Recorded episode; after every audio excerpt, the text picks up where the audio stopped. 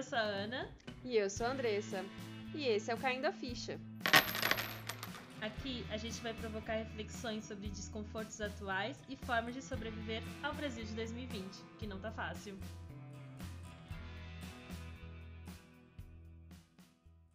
Olá, olá! Olá, voltamos para a segunda temporada. Você nem sabia que tinha acabado a primeira, mas a gente já tá na segunda temporada. É, exatamente. A gente tá aqui, né? 2020, passamos alguns meses. Parece que sobrevivemos até aqui.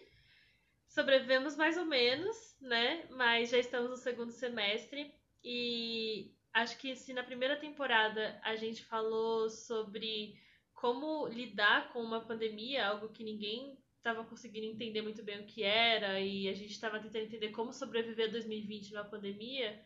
Agora a gente está entrando numa nova fase, não muito otimista, mas uma nova fase. Uma nova fase. A gente já está um pouco mais habituado com a pandemia. Sim. Então, acho que essa segunda temporada é sobre.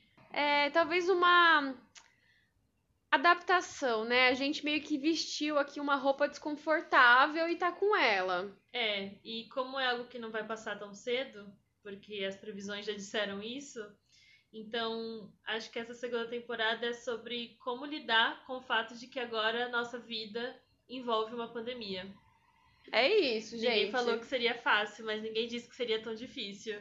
É, mas é, vamos em frente, né? A gente tá aqui, todo mundo, né, dentro das, dos seus limites, tentando criar ferramentas e, e exercícios e choros e convivendo com distanciamento, né? É.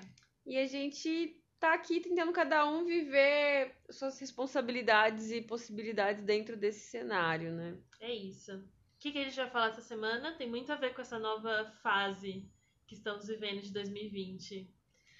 Que é do militante cansado. Exaustos. Exaustos de todas as formas de militar, exaustos de ter que militar, exaustos de não militar, não militantes, né? Pessoas que não militam e aí a gente tem que militar por essas pessoas. Acho que um militante cansado é o estereótipo de 2020. Mas como que surgiu essa conversa, Andressa? Então, essa discussão de militante cansado surgiu mais em cima de uma discussão sobre mulheres lésbicas que aconteceu essa semana. Uma umas amigas nossas lançaram umas camisetinhas sobre com temáticas de de LGBTQ, mais, né? é, sobre mulheres lésbicas, é o mês da visibilidade lésbica que a gente está vivendo, são pautas super importantes, as camisas são super legais. E aí eu o meu contato com qualquer pauta mais política foi pelo veganismo, porque, Uhum. acredite ou não, eu já fui uma vegana de direita. Pam, pam, pam. Uma direita meio centro, mas era uma direita meio centro, entendeu? Sim. Eu era bem diferente. E aí, dentro da discussão do veganismo, o veganismo me trouxe uma politização que hoje, né, contribui com boa parte do que eu sou. E aí, os limites do veganismo são muito rígidos, porque você não é meio vegano. Uhum. Você não é meio, né? Não dá pra ser vegano e comer peixe, né, anjo? Não dá pra ser de vez em quando você dá uma beliscada fora ali e continuar vegano, Sim. né? Começa a ficar uns limites importantes pra essa discussão, porque não dá pra ter esse tipo de, de, de abertura. De abertura, né? E aí, né, conversando com, com duas amigas sobre né, reconhecimento de rótulo de, de, de sexualidade, porque eu não me reconheço. Eu sempre falo que eu sou flex, porque eu fico um pouco preocupada de assumir uma. bancar um título e não sei exatamente aquilo, e eu nem sei se faz sentido pra mim ter o, um O título. Uhum. É, eu entendo pela politização, mas eu não entendo muito na minha, na minha vivência hoje o quanto que isso influenciaria, porque eu tô bem tranquila com a minha sexualidade. Uhum. E aí acabei conversando com uma outra, com uma outra amiga, com a Morango, e aí eu falei pra ela, eu falei, talvez eu seja lésbica estrita. Porque pra quem não sabe, o vegetariano estrito, ele não é o vegano. o vegetariano estrito não come nada de origem animal, porém ele pode usar um cosmético que não é vegano, ele às vezes, né, bebe uma breja lá que não é de uma marca legal, ele não tem outras preocupações com vestuário, ele usa couro, por exemplo. É algo além da, da alimentação, tipo, uma pessoa que ainda ela tá preocupada só com o consumo alimentar dela. Isso. É isso. Ela não se qualifica como vegana por algum contexto, que ela não se Entendi. entende como vegana. E aí eu falei, talvez eu seja lésbica estrita. Porque faz bastante tempo que eu não saio com homens. Porém, Ah, né? Assim, caiu na rede. Porém, a gente olha às vezes de um jeito diferente, pensa um pouquinho sobre isso. Não é a minha prioridade, mas ele às vezes tá ali, entendeu? Sim. E aí foi essa discussão do. Assim, conversei com, com algumas as amigas minhas que são lésbicas, que se reconhecem como lésbicas, e todas têm um caso de uma amiga lésbica que de vez em quando sai com um cara. E achei tudo bem, assim, essa discussão, né? Mas pra gente pensar sobre esses limites e por que que é tão difícil, às vezes, ter que colocar uma caixa que É. você não pode outras coisas, né? É, nesse caso, eu posso falar como outsider, né? Tipo, uma pessoa que vê de fora. Eu, eu acho que diferencia. A gente até comentou um pouco sobre isso.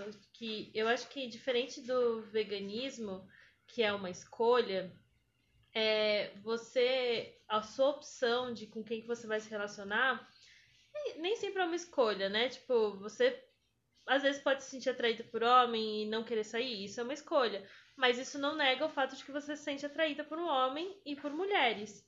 Então, eu acho que essa discussão, quando você coloca no individual, é muito mais filosófica. Uhum. Mas quando você coloca na militância, como você falou, tipo, quem que pode advogar, então, pelas lésbicas se eu gosto de homens também, se eu me sinto atraída por homens? Então eu sou bi, então por ser bi eu não posso advogar pelas lésbicas, mas eu tenho a vivência de, uma, de sair com mulheres assim como lésbicas.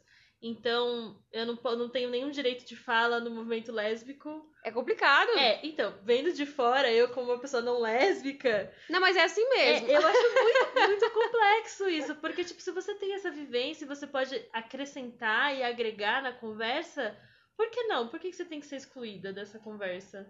É complicado, é bem é, é confuso pra quem tá de dentro, é confuso pra quem tá de fora. É, E, e uma, uma das coisas que até a Morango conversou comigo que eu achei super legal que ela me deu o exemplo de um relacionamento de, de mulheres bem mais velhas que se assumiram depois de muito tempo e que uma era assumida há muitos anos e que outra era assumida há muito menos tempo. E aí em algum momento ela falou pra mim assim: quem é mais lésbica? É. Aqui tá há menos tempo ou aqui foi a vida inteira? Tipo, aí eu falei, de jeito É. nenhum, não tem quem é mais.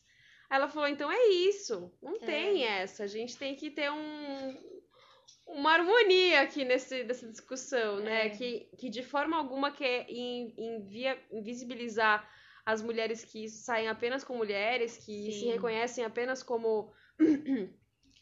como Mulheres lés- lésbicas, lésbicas mesmo, né? que não tem que não saiam com homens, né? Que não Sim. tenham esse tipo de abertura.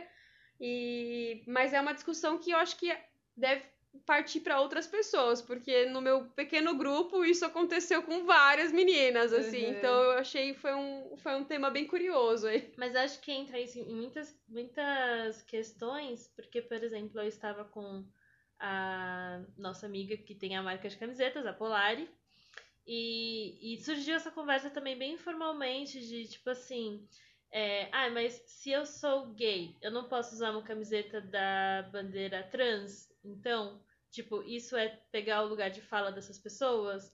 Ou é eu estar apoiando essas pessoas? E foi uma discussão bem informal, assim, tipo, ah, mas então eu não posso usar? Ah, mas eu posso usar sim, acho que tá LGBTQIA+, a bandeira é de todo mundo, né? Todo mundo pode Uhum. usar. E aí eu fiquei pensando um pouco sobre isso, tipo, qual que é o limite, né? E pra mim, o limite é muito você ter, você saber na sua cabeça o que que é o lugar de fala. Porque o lugar de fala é diferente de você se omitir. Então, eu pensando aqui, eu, uma pessoa cis, é, utilizando. Eu adoraria usar uma camiseta do movimento trans. Eu super apoio, sou super a favor. Mas eu acho que eu preciso falar no meu lugar de fala sobre é, pessoas trans, ou seja, a minha vivência de pessoas cis e o que, que eu já aprendi com pessoas trans, quem são essas pessoas, a minha convivência, que é baixíssima, porque eu não tenho quase nenhum, não tenho nenhum amigo trans, eu acho. Então, assim, entender qual é o meu limite de falar em nome de pessoas trans é a chave para você poder militar em paz.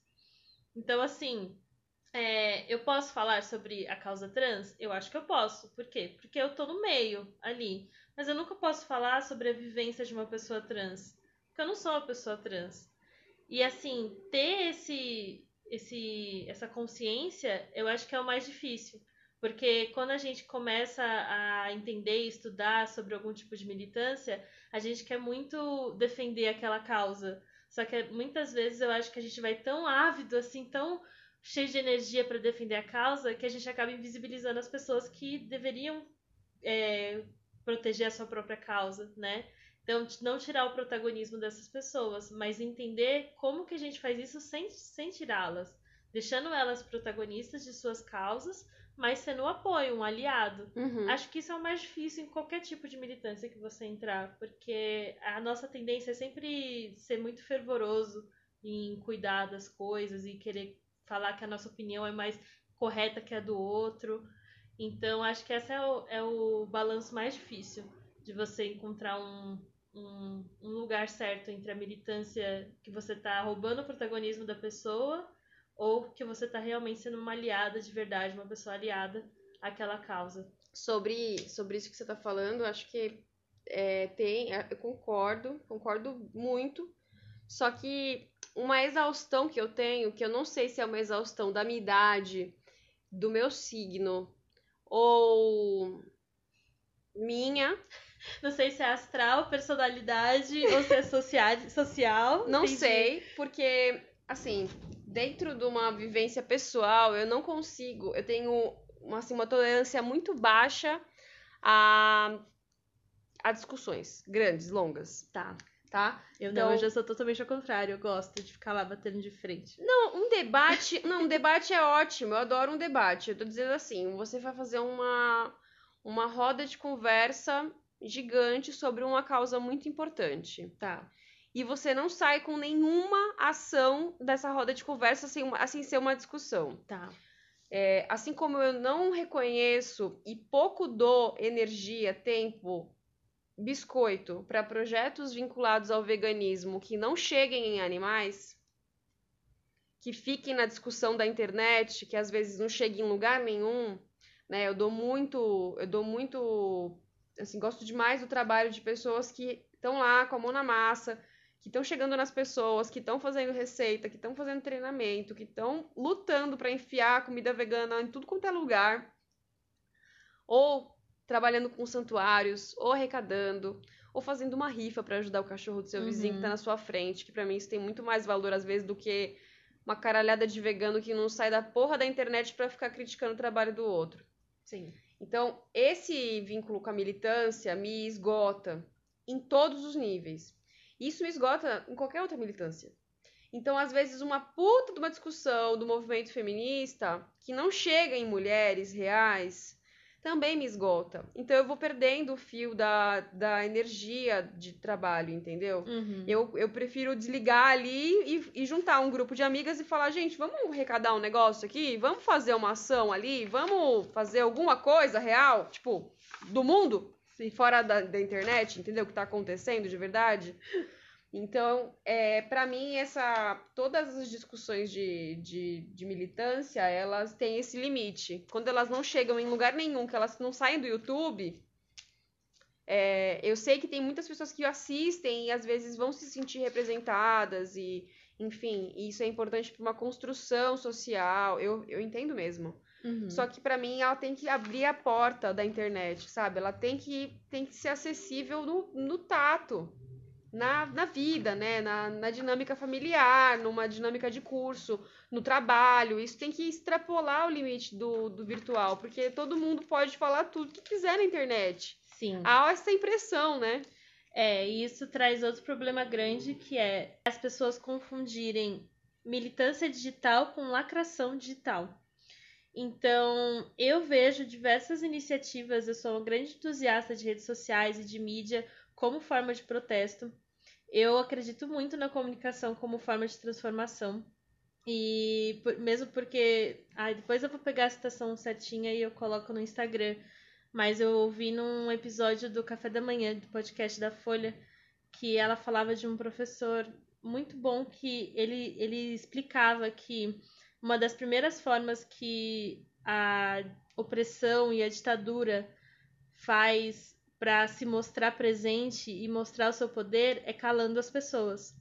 Então, por isso que eles, a primeira das primeiras coisas que eles cortam quando a gente entra em golpes militares, golpes de estado, é cortar a cultura, cortar música, cortar poema, cortar livro, porque qualquer tipo de forma de comunicação é uma forma das pessoas pensarem.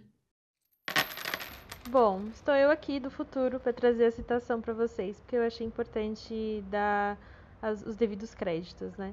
Então, a citação é do professor Eugênio Pucci, e ele fala que a censura é uma arma importante da ditadura, porque o debate enfraquece as tiranias. A obediência é o que dá estabilidade para os regimes autoritários, e todo regime tem medo de transformação e liberdade. Então, eu sou entusiasta gigante da internet como forma de militância, porque eu acho que a gente alcança diversas outras pessoas incríveis que podem ter outras vivências. Mas as pessoas confundem muito a militância digital com lacração digital, que é lacração digital é eu estou certo, você está errado, e eu estou aqui para te mostrar que você está errado. Militância digital é você utilizar os, o, essa comunidade gigante para gerar uma transformação no mundo real, que é o que você falou. Então, por exemplo, um exemplo ótimo que eu amo, que aconteceu recentemente, foi com o TikTok. O povo do K-pop nos Estados Unidos se uniu. O Trump tá fazendo os. As. Como é que chama? É, comício. Ah o Trump começou a montar alguns comícios no, em plena pandemia nos Estados Unidos, que né, a gente só tá perdendo para eles de casos de mortes. E ele reuniu, tipo, estádios, assim, ele, ele divulgou ingressos na internet, então as pessoas tinham que se cadastrar para ir no comício do Trump. E o Trump é show business, ele ama, né, aquele monte de gente ovacionando ele. O que, que o povo do K-pop fez? secretamente eles reservaram todos os ingressos e ninguém apareceu no dia.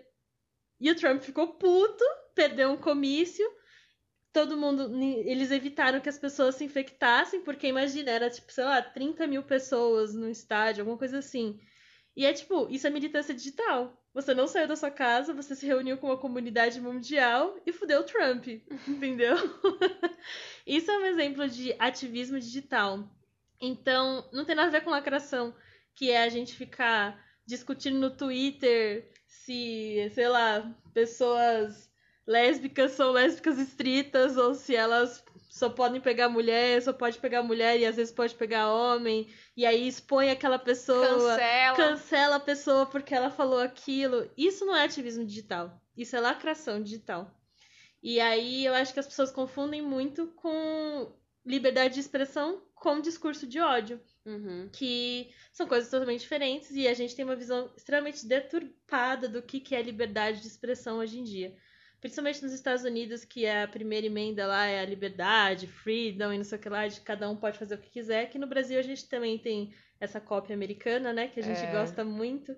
Mas as pessoas esquecem que a liberdade, da, a nossa liberdade termina quando a do outro começa. Então a gente precisa ter muita ideia da diferença do que, que é você poder se, se expressar livremente, falar o que você quer.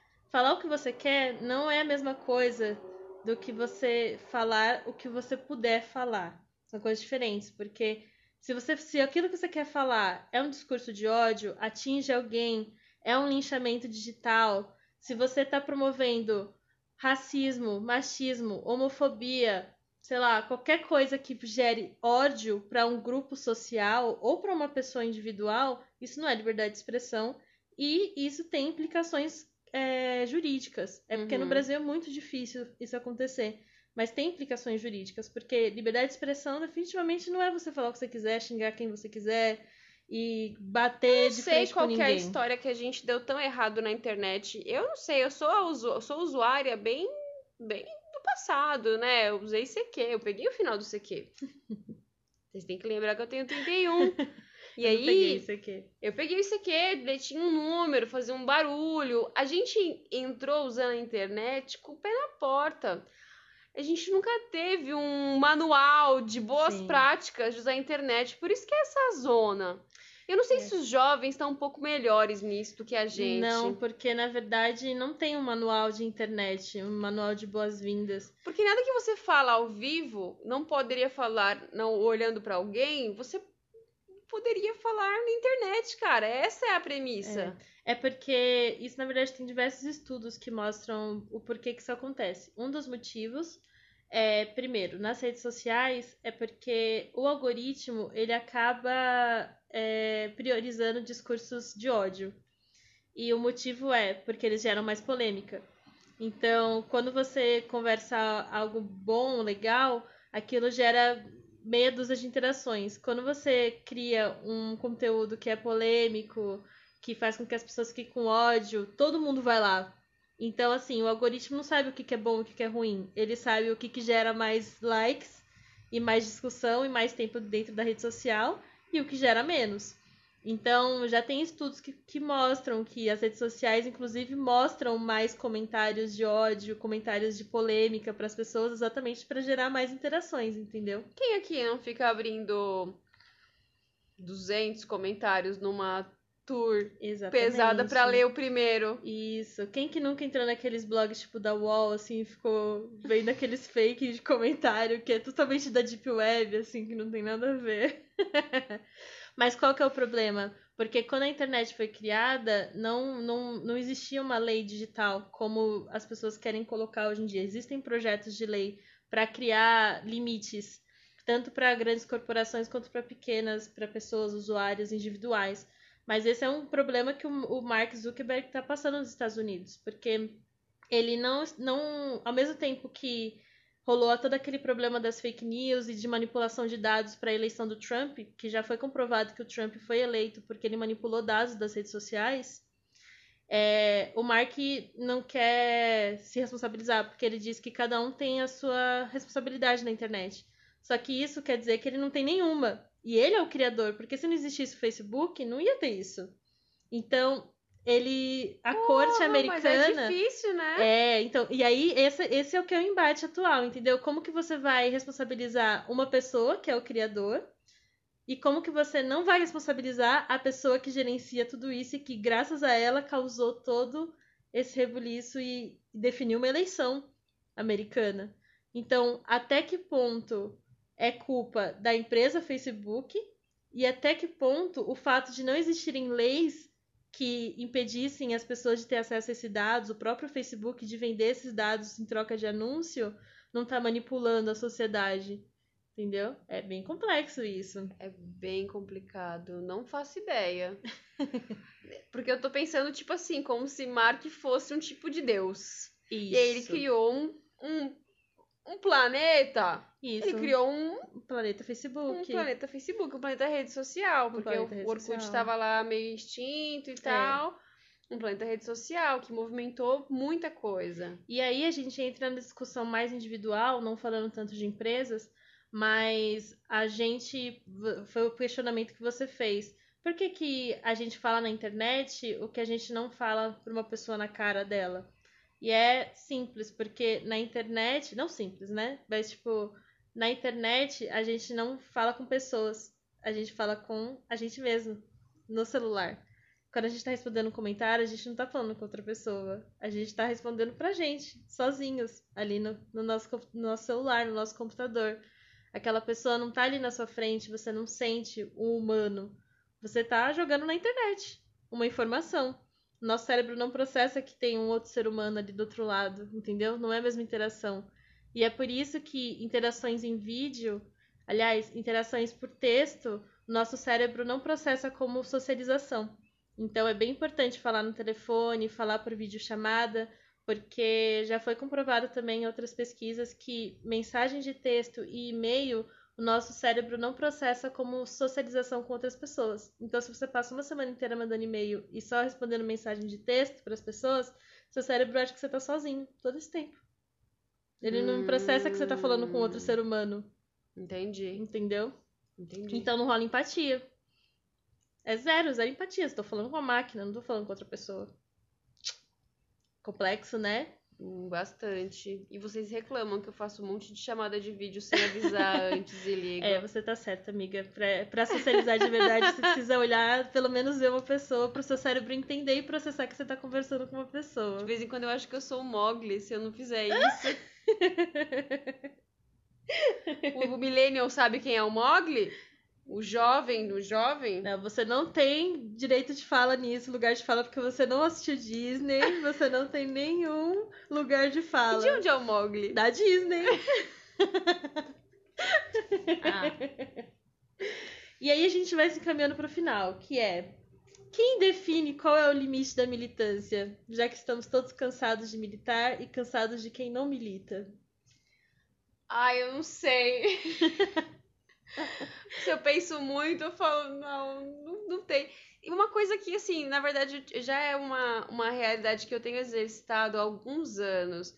É, a gente não precisa ter opinião sobre tudo. Sim, com certeza isso é um A peso gente que não sai tem que ter costas. opinião sobre nada se a É. gente não quiser. A gente pode ouvir, se a gente quiser ouvir. É, A gente pode pensar sobre as coisas que a gente quiser pensar e você não precisa omitir uma opinião. É. A gente tá aqui, né, gastando nossa letra sobre isso, mas é para uma discussão sobre reflexão, porque é. nem tudo que acontece no mundo, eu fico pensando na exaustão de algumas pessoas que trabalham com mídia, com influencer, que toda hora alguém vai lá e fala assim: "Você tem que opinar É. sobre isso aqui". Não, não tem. Ninguém tem que nada, entendeu? Uhum. Primeiro que ninguém tem que nada. É, uma coisa que eu penso é que talvez a gente esteja direcionando essa energia para as pessoas erradas. Porque a gente tem muito os influenciadores e os criadores de conteúdo como formadores de opinião, certo? Então, muitas vezes, a- tem muitas pessoas que são muito mais influenciáveis que elas esperam o influenciador ter uma opinião pra, porque elas confiam naquela pessoa para elas terem a opinião delas. Então, é uma coisa meio preguiçosa, assim, tipo, ah, eu não vou pensar sobre isso, eu vou esperar a pessoa que eu sei que, Hum. que tá bem na internet pra o que ela falar é o que eu vou falar, porque eu confio nela, entendeu? Só que a gente faz esse direcionamento que a gente faz para essas pessoas, a gente deveria fazer para quem? Para pessoas, para políticos, porque eles têm um poder de transformação. Então, em vez de você ir lá na sua influência preferida e perguntar para ela, colocar ela contra a parede e falar: "O que que você acha sobre taxação dos livros que tá rolando agora?" Em vez de você ter que falar isso para influencer que não tem como nenhum poder de mudar isso, a gente tem que fazer esse esforço para vereadores, para deputados, para senadores. Se a gente fizer essa pressão nessas pessoas, para elas se posicionarem, a gente tem como ter uma pessoa que tem esse poder de transformar e de dizer o sim ou não para uma taxação de livros. Então, acho que a gente precisa direcionar melhor. Eu não acho que seja errado a gente cobrar. Só que a gente tem que cobrar as pessoas certas de terem a opinião. Não a gente individualmente. A gente tem o direito de não, não querer pensar sobre algo. Mas quando você elege alguém que está te representando, é o trabalho dela pensar sobre todas essas coisas. Com certeza, com certeza. Eu tô lembrando aqui do, em cima do que você falou agora, da gente ter um limite de mental sobre opinião ou como como julgar, né, as pessoas dentro das das pautas ou o que que é certo, o que que é o errado. E colocar essas caixas de julgamento dos limites, né? É, que é muito bem colocado sobre os políticos, mas eu assisti com um delay, porque eu não sou uma grande consumidora de conteúdo do YouTube, é, um vídeo do Spartacus, antigo, antigo assim, deve ter dois meses, eu não sabia. Eu, eu já assisti alguns vídeos dele, eu acho ele incrível, mas este vídeo em especial eu, eu elogiei a cabeça dele. Eu falei, como você conseguiu fazer uma linha de raciocínio tão boa? Eu lembro que você você marcou em algum lugar. E eu vi isso e Foi. falei, nossa, que comentário diferentão. Ah, você leu meu comentário, amiga? Eu vi o comentário. Eu comento com as pessoas, você vê que eu interajo, é que o né? Mark mostra pra mim, né? Ele mostra as pessoas que a gente quer que ele, ele sabe que a gente quer que veja. Que foi a Anitta. A Anitta e o cancelamento da Anitta. Uhum. Que não foi. Que é muito isso do virtual, da, da discussão da militância pro real. Ele fez uma análise extremamente técnica e imparcial sobre a evolução da carreira da Anitta. Esse vídeo é muito bom. Muito bom! É. Ele fez uma. Pra quem não é. Vamos deixar de, de, De dica. de dica A gente tem uns seguidores que são cadelinhas da Anitta. É, Mas eu não sou. Porém, eu, eu gosto dessas análises, porque o Spartacus coloca uma linha de, de, de pensamento sobre toda a carreira da Anitta, aonde ela chegou, e em que momento começaram a exigir posturas dela e, e comportamentos políticos e afirmações, e enfim, que começaram a fazer com que ela com que quisessem cancelar ela ou tentaram cancelar ela em algumas escalas, uhum. mas que isso não interferiu no, no mundo, na- no avanço da música dela, na audiência, no, no business dela. Então, assim, às vezes a gente tem uma discussão insana acontecendo lá nas- na- na- no celular, que quando você abre lá e tá vendo, e no mundo não está acontecendo absolutamente nenhuma reverberação disso. No mundo Sim. que eu digo, fora da Sim, internet. Fora da internet. Então, assim, gente, calma. É. Que Né? é a lacração, entendeu? A pessoa tá mais preocupada em apontar pra outra que ela errou e que ela é escrota e que ela não sabe o que ela tá fazendo e que ela não milita, do que realmente, tipo, fazer o que a Anitta fez. Que é, porra, não sei mesmo. Vou chamar alguém aqui inteligente pra caralho, que é a Prioli. Ela vai me dar umas aulas e vocês vão escutar também. Isso, outro Foi exemplo, sensacional. Outro exemplo de ativismo digital, entendeu? Foi. Tá ali, ó, dentro do Instagram. Ela só chamou uma pessoa que entende mais e tá espalhando a palavra. Comunicação, perfeito, entendeu? Ajudou muito, Anitta. Ajudou muito. Então, assim, essa é a diferença de você lacrar e querer só cancelar a pessoa, nunca mais ela vai aparecer. Ah, nunca mais eu consumi nada dela. Mentira, a primeira festa que você for lá vai estar tocando Anitta, você vai dançar até o chão, entendeu? É As verdade. pessoas espe- esquecem muito rápido. E quando você quiser efetivamente fazer uma reclamação, uma crítica, aprendam com a tia Andressa. Toda vez que alguém me segue e vê que eu tô criticando uma questão relacionada ao meio da proteção animal, eu já fui atrás de denunciar. Eu já mandei pra uma amiga advogada. Eu já fiz algumas coisas no bastidor. Dificilmente tem alguma reclamação minha não embasada, solta. A não ser que seja muito fútil, porque se for grave, tem alguma coisa acontecendo que a gente tá tentando resolver do mundo. Então, pega essa sua indignação e vai fazer alguma coisa. É. Ou então não É. fica só bater na boca. É, a Andressa, ela já é mais, assim, sangue no zóio. Eu, eu sou, acho que como eu trabalho com mídia, eu sou a pessoa que eu não me envolvo em polêmicas, tipo assim, com pessoas que eu não conheço. Eu prefiro me envolver com as polêmicas com as pessoas que eu conheço. Agora, eu realmente não fico caçando hater, assim, comentário aleatório, de post aleatório de pessoa que eu não conheço, ixi, eu nem leio. Eu sou a pessoa que menos lê comentários no mundo, porque talvez eu- já tenha que fazer muito no meu trabalho, então eu me, me poupo. Mas tudo que eu não jogo na internet, eu faço questão de ir nos grupos de WhatsApp com os amigos, na, no bar, quando dava pra ir pro bar também, eu fazia, não fazia, fazia questão de falar, entendeu? Agora na internet com estranhos assim, eu realmente não faço questão nenhuma. Status final, militante cansada? Militante cansada. Militante exausta. Fala pra gente qual que é o status de militante pra você. Se você é aquela militante que tá assim, ó, no fogo da, da luta, jogando assim, coquetel molotov no banco, se você tá discutindo na internet ou se você tá exausta que nem a gente. Só, só assistindo. Só assistindo e vendo o circo pegar fogo. Temos? Temos. Então é isso, gente. Muito obrigada. Voltamos pra segunda temporada com força total.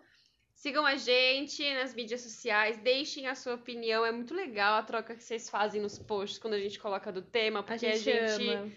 Super debate, discute, vai tendo um termômetro aí das ideias. E é um reforço positivo, porque quando vocês interagem com a gente, a gente continua fazendo, senão a gente fica triste, e a gente já tá no meio da pandemia, e a gente fala, ai, ninguém quer escutar a gente, não vamos fazer nada. E aí a gente dá umas pausas assim.